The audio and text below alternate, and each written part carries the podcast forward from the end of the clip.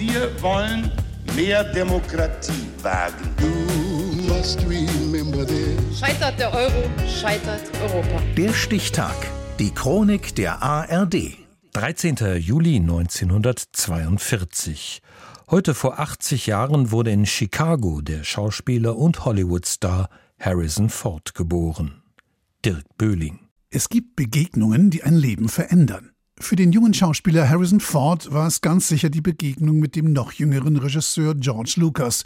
Der besetzte den als Tischler jobbenden Schauspieler zunächst in seinem Film American Graffiti und machte ihn dann 1977 zum unsterblichen Weltraumhelden. Haben Sie noch nie vom rasenden Falken gehört? Sollte ich das? Das Schiff machte den Krossalflug in weniger als zwölf Parsec. Ich habe sogar die imperialen Sternenschiffe abgehängt. Als draufgängerischer Raumschiffpilot Han Solo in Star Wars wird Harrison Ford über Nacht zum Star, obwohl George Lucas ihn eigentlich nicht besetzen wollte. Ich arbeitete zu der Zeit als Tischler und als George mich dort beim Vorsprechen von Richard Dreyfuss für Star Wars sah, hat es wohl bei ihm geklingelt und ich wurde Han Solo. Han Solo.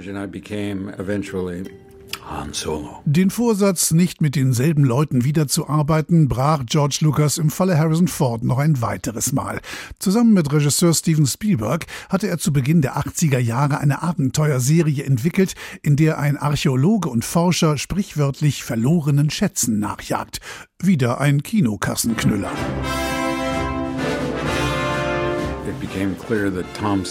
Tom Selleck konnte die Rolle nicht spielen, weil er ein Engagement in einer Fernsehserie hatte und so wurde die Rolle mir angeboten und ich nahm an.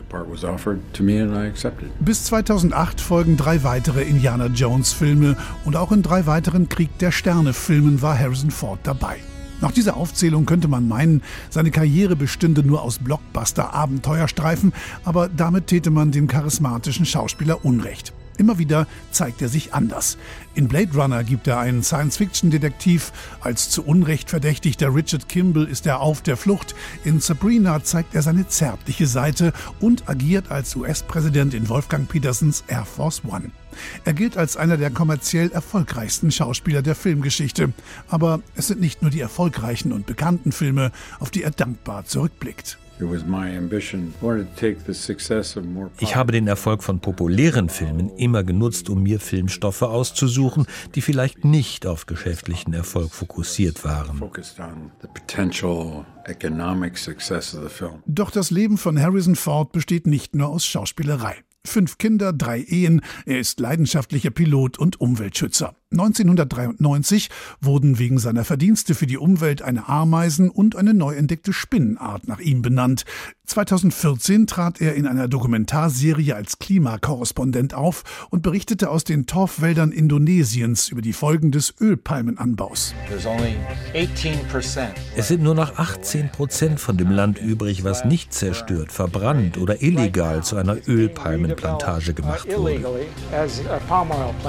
Und heute? Ruhestand und Hängematte auf seiner Ranch im US-Bundesstaat Wyoming? Natürlich nicht. Harrison Ford bleibt auf der einen Seite streitbar als engagierter Umweltschützer und Gegner der amerikanischen Waffenlobby und auf der anderen Seite fleißig vor der Kamera.